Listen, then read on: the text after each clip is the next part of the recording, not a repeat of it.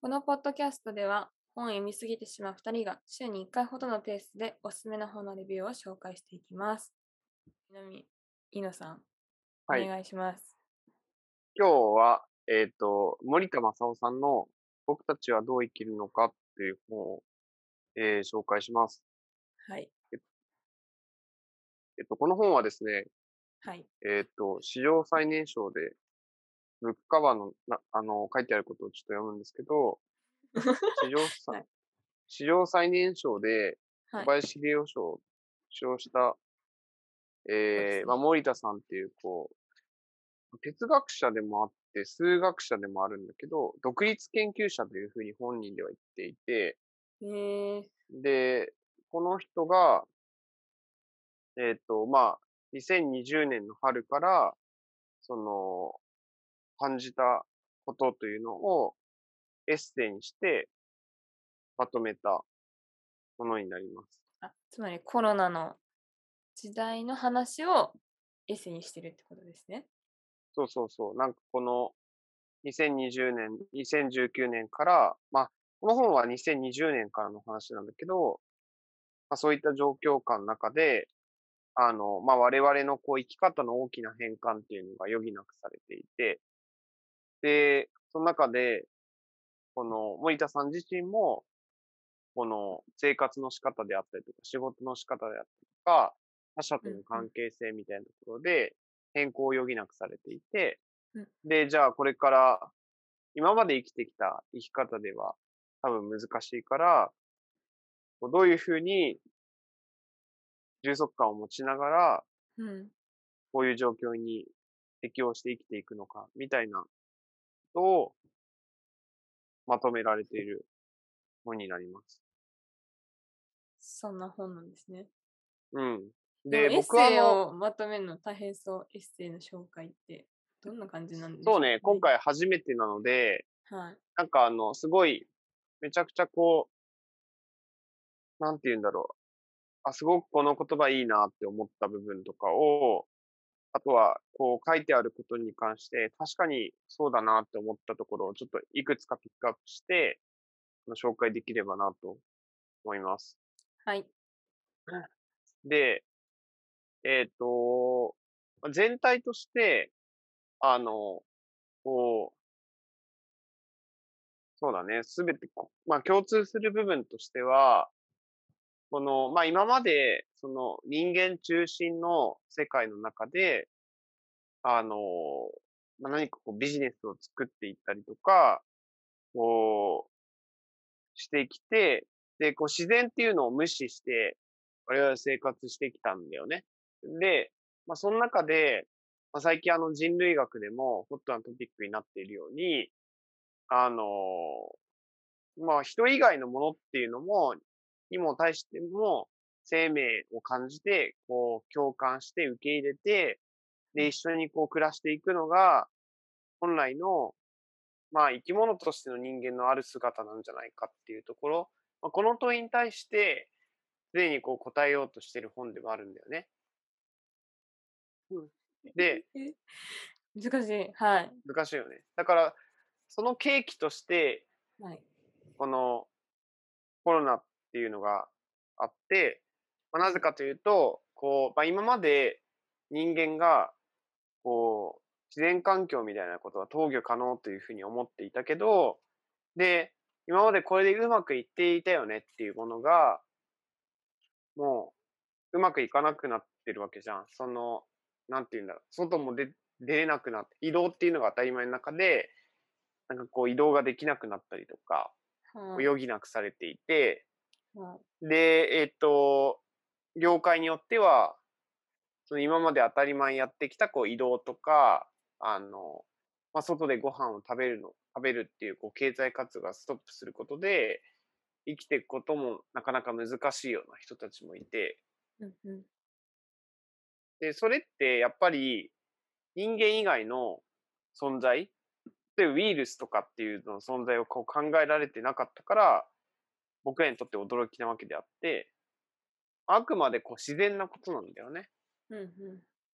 ら何かこう病気になったりとか、まあ、他のこう自然のこう脅威っていうのが人間のこう、生き方に対して侵食してくるっていうのは、実はこう自然全体で考えると、共に生きてるから当たり前だよねっていうところはね、あって。それ、じゃあどういうふうに、その他の自然と一緒に生きていくのかっていうことを考えさせるような内容になってます。どういうふうに他の自然と日生きていくか。そうそうそう。なんか日常的に考えたことある。まあもちろんさ、その SDGs とかさ、うんあのーな、なんだ、エコロジーみたいな言葉がはら流行ってるように、なんかこう、あとは人新世とか、その人間以外のものっていうのも、まあ、人間と同じようにこう共感して扱っていこうよ。まあグレタ・トゥーンベリーもそうだけど、まあ、そういうこう社会的な運動がある中で、あどうかな、日常的にさ、人間以外のものに対して人間らしさを感じたりとか、慈悲の思いとかっていうのを感じるときってある？もう、えー、ない。あんまりないです、私は。うんうんうん多分、うん。なんか、多分、うーん、だからなんか、それ、だからこそ自分がすごい今都会的な生活をしてるなって思うこととかはありますね。感はいはい覚的に。はいはい。そういうふう、なんか変化してるし、なんかそれが素敵だなって思うことあるけれども、なんかあくまでも対象として見ている自分の立場は、すごい都会的な生き方なんだなってうーん。なる思ったりほどね。しますけど、うんうんうんうん。なるほどね。逆にありますか？いや、その、僕は大学が秋田だったからさ、その、うん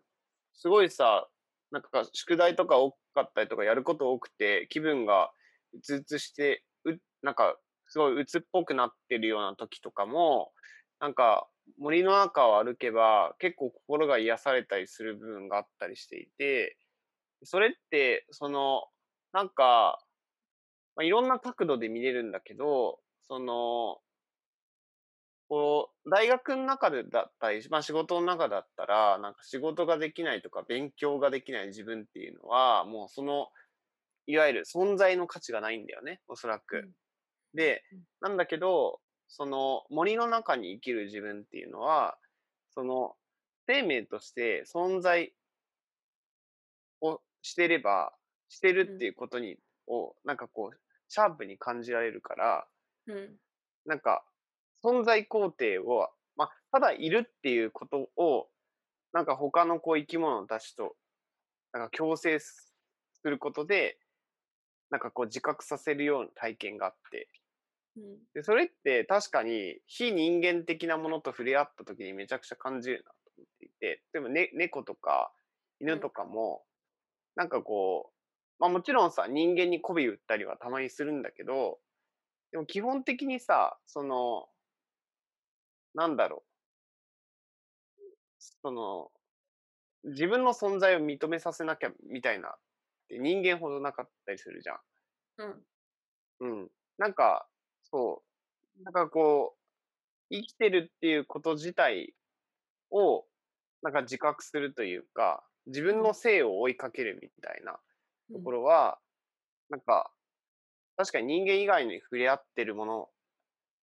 時にこう感じるなと思っていて、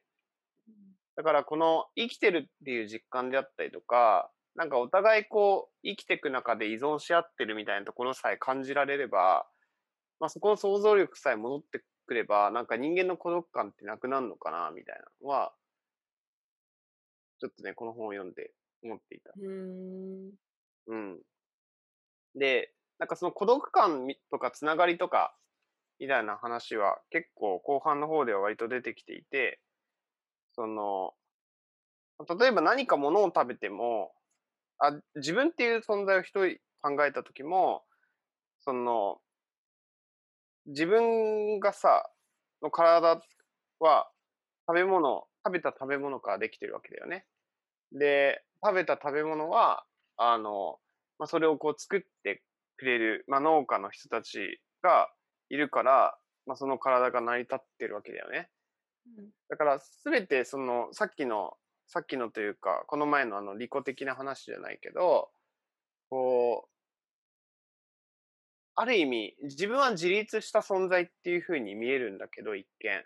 うん。だけど、すごくいろんなものに生かされてるっていう視点が、実は、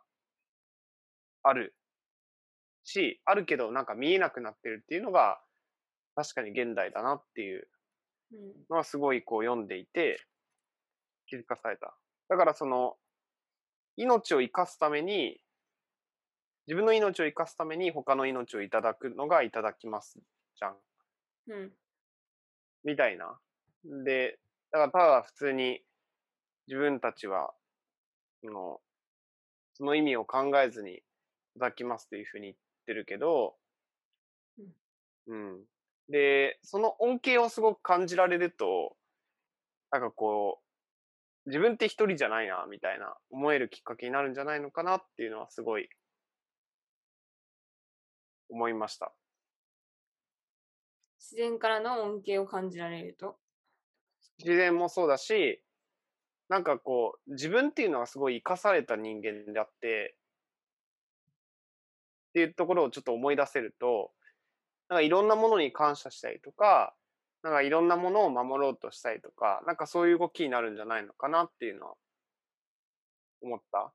で、うんうんただ、こう、共感とか、まあ、いわゆる、その、それに対して、なんかこう、誰かが、何かが、こう、傷つけられてることに対してアクションを取れないっていうことは、あり、あるよねっていう話もしていて、前半の部分で、えーっと、キム・スタンリー・ロビンソンっていう SF 作家の人が、まあ、コロナ禍のその時にこう寄稿ししたエッセイで、なんか今は、最近ってこう知ってるけど行動しないことっていうのがなんか非常に多いよねみたいな話をしていて。うん、で、例えばあの、我々も生物っていうのが、まあいろんなこう、海洋生物もそうだけど、絶滅してるんだけど、絶滅してるってこう実感がないから、まあそれに対してアクションが取れないみたいな話をしてて。おだから自分たちの情報として誰かがこう傷ついてたりとか、うん。生きづらくこう環環境を自分たちがこう作っていたりするけど、なんか自分事として捉えられないから動けないみたいなとこ結構あって、うん。でこれはなんかあの、その環境こ教育をしたところで、とか貧困教育をしたところでなかなかアクション取れないっていうところとなんか共通してるような気がしていて、で、じゃあ、じゃあどういうふうにアクション取れるようにななっていくのかっていうと、もう自分の身体を作る、作り変えるしかないような気がしていて、これを読んで。だから自然と共に生きたりとか、他の人の、他の動物と一緒に生きたりとか、うん。あの、人に対してもこう共感力を作りたいのであれば、なんか他の人と過ごしたりとか、過ごす時間を増やしたりとか、うんうん。っていうのは、あの、ちょっと思っていた。ななんか話しすぎてしまった。なんか 気になるとことかありました？うんうんって聞いてた。ちょっと今、聞こうとしてたことを今、一瞬でふわって聞いちゃったんです。あ、そう。えっ、と、なんか、ああ、最初の方の今、話のところで、そのつながってる感じみたいなのってうん今、なんか改めてすごい見直されてる価値観だなと思って、なんかそういう宗教が、こうやって後退してしまった世の中で、うん。あるいはまたマインドフルネスとか禅とかそういう話が出てきてるのってなんかまさしくそういう自然とのつながりとか自分が他者とつながっているっていうのの確かさを持つためのね何かだったなって思ってて、うん。宗教みにちがやっていたものをこの宗教の後の世界でどうやっていくかっていうのはあるなって今聞いてて1個目の時思ってました 1個目の話の時うん。そうね。なんか、こう、秩序なき世界、その、なんだろう。大企業に入ればいいっていう、こう、時代感が多分崩れていて、まあ、もまだね、そういう神話を信じてる人たちっていうのはいるけど、まあ、そうなった時に、なんかこう、次の権威を作るみたいな話になったりするじゃん。その、例えば、えーっと、そうね、その、日本だと、その、大企業に入るより、じゃなくて、なんか、スタートアップに行くみたいな、うんなんかこう、わかりやすいメッセージなんだけど、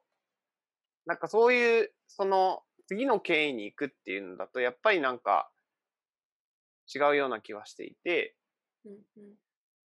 なんかどちらかというと、なんだろう、いろんなものを感じたりとか、いろんなものとのつながりっていうのを感じることが人生の充実になる。で、その人生の充実を感じる機会を増やすために、多分僕ら勉強してるし、なんかいろんな、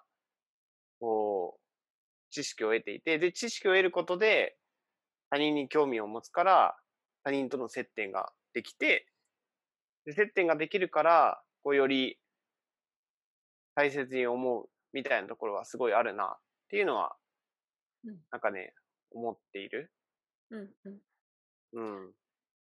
なんか、すごいアメニズムみたいな感じを受けました。あとなんかそう、ね。うん。その、えっと、さっきの環境教育とか貧困教育の話じゃないんですけど、あの前回紹介したヒューマンカインドの中に、なんうんかアパルトヘイトの話が出てきて、うん。で、その、いかにそうやって他者と、その異なる他者と交流する、ただ交流することだけでも、いかにそういう偏見とか差別と立ち向かえるかっていう、ポジティブな交流があれば、人はなんかそれをひ人だとして捉えられて、つながれるよねみたいな話とかも出てきたんですけど、なんか、それを聞きながら、なんか、ね、そうやってか交わりながら人のためにね、こう他者、異なる人たちのためにこうやっていくっていうこともなんか大事だなっていう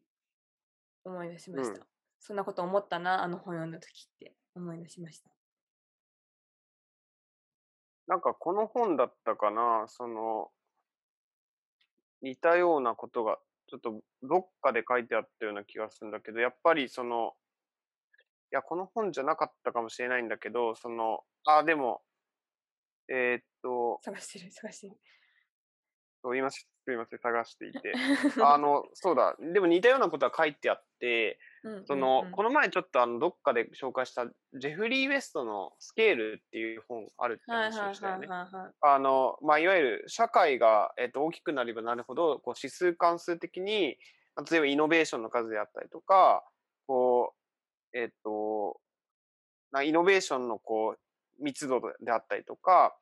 あの、素晴らしいアイディアっていうのがこう集まっていくよねっていうのが、まあ、ある一定のこう法則を持っているみたいな話をうん。で、えっと、その文脈で、えっ、と、まあ、それのやっぱり良さって、なぜか、あまあ、なんでそういう仕組みになってるのかっていうと、やっぱり、こう、その社会の中でいるこう人の数が多ければ多いほど、あの、人がこう、いわゆる交わってディスカッションしたりとか、うん。えっ、と、まあ、触れ合うこう数が高く、頻度が高くなってくんだよね。そうするうんと、網の目のように、まあ、ネットワークが形成されて、その中でこう、なんていうの、アイデアが生まれていくんだよね。うんうんで、これはあの、なんていうの、まあもちろんネガティブな部分だとウイルスもそうじゃん。うんウイルスもあの、まあ、そういったこう、社会の、えっ、と、まあ人口が多くなって、社会のこう複雑性が多ければ多いほど、ウイルスに感染するリスクが高くなるんだけど、これはなんかニュースもそうで、えっ、と、本来であれば、社会が、えっ、と、複雑化して、えーそこにいるような人の数が多ければ多いほど、あの、どんどん多様に対して、多様性に関して寛容になっていくはずなのに、うんえっ、と、それを、なんかこう、悪い形でテクノロジーで、自分がこう好きな、なんていうウィウイルスっていう言い方をしてるんだけど、自分にとってこう都合が悪い情報をシャットアウトしちゃったりとか、うんうんだからそういう感じになってしまっているんだよね。で、どんどんどんどん、その、なんか、一人で暮らしていけるようになってきてるじゃん、今って。はい。で、そう、ご飯とかも、なんか、その、なんだろう。すっごい昔に比べたら、なんか、他の人にこう頼んで食料をもらったりとかっていうのは、今はないし、なんかこう、お金さえ渡せばコンビニでご飯買えるからはい、なんかこう、共依存性みたいのなくなってきてるんだよね。だからこう自分と違うような人たちとの接点っていうのは全くコントロールできちゃってるような時代になってきてるから、まあ、そうなってくると、なんか、そうね、ちょっとまた違うような形で社会が向かってっちゃうよね、みたいな。まあもちろんそこまで言ってないんだけど、なんか、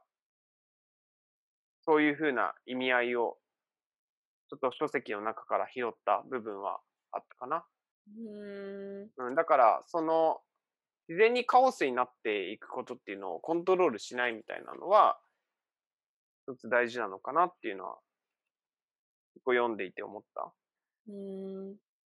うん。でもなんかそれってこうやってやっぱシステムを扱う側というか行政とか政治の視点で見たら、それをカオスにすることはね、球団につながりますもんね。なんか管理しなきゃってなりますよね。カオスすぎたら。そうね、そうね。うん。なんか、どうしてもやっぱり人間だから、そういう複雑なものを、なんか思ってるより対処できない気がしてて、うん。なんか、そんな、だからこそ、あの、結構今フェイクニュースにはを信じ込んじゃう人だとか、自分に都合のいいツイッターの情報だけを切り取って、これはしない、あれはするって決めるとか、そういうのがあるのかなって思います。うん。多すぎて、情報が。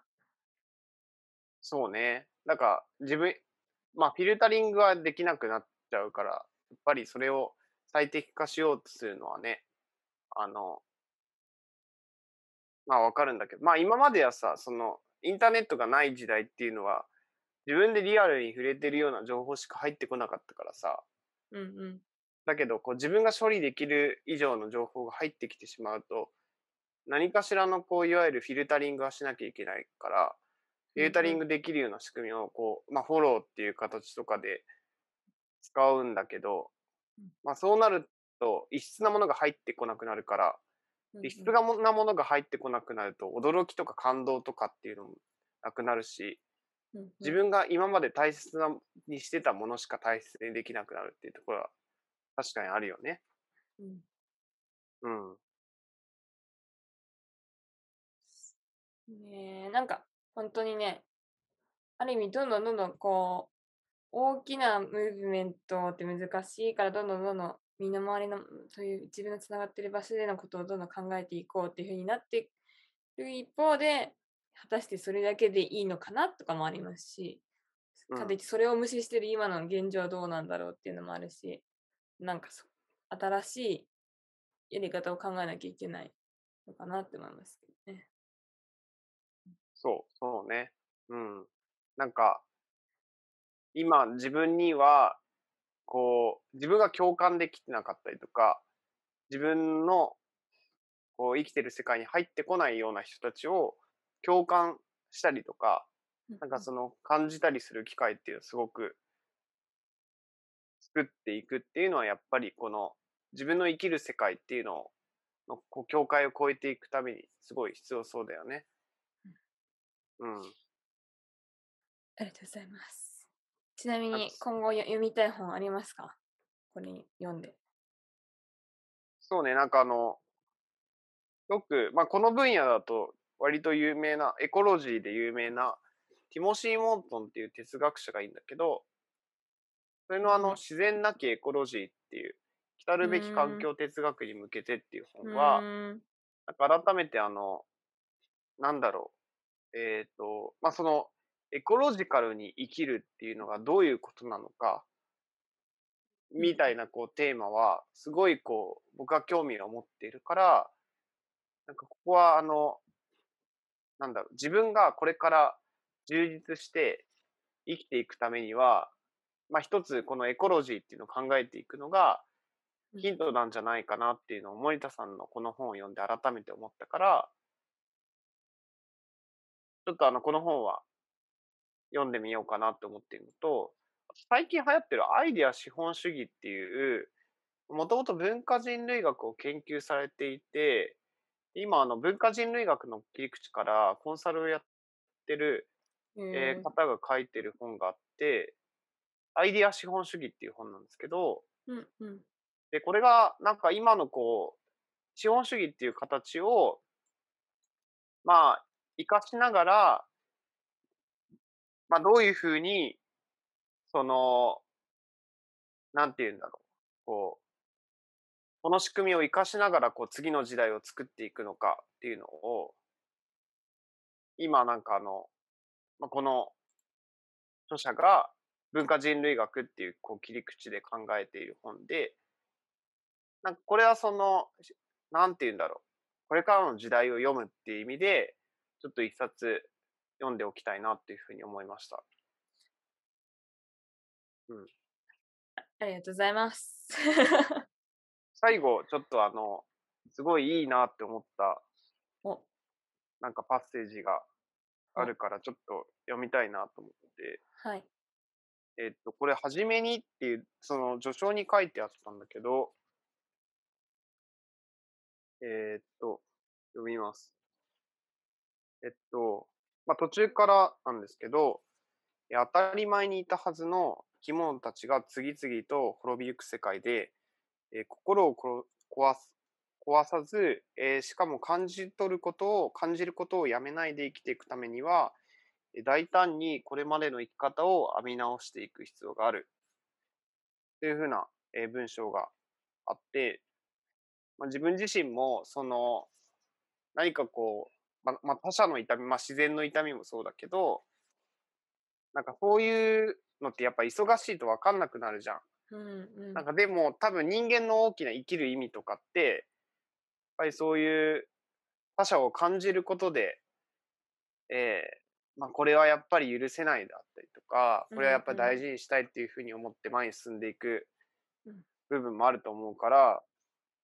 なんかやっぱりこういうのを大事にしていきたいなっていうのは、あの、この文章を読んで思いました。思ったので紹介をしました。ありがとうございます。はい。本の手触りがいいので、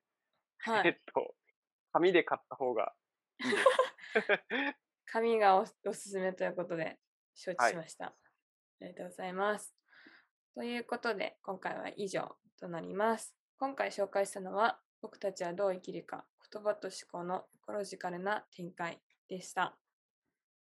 次回もお楽しみに。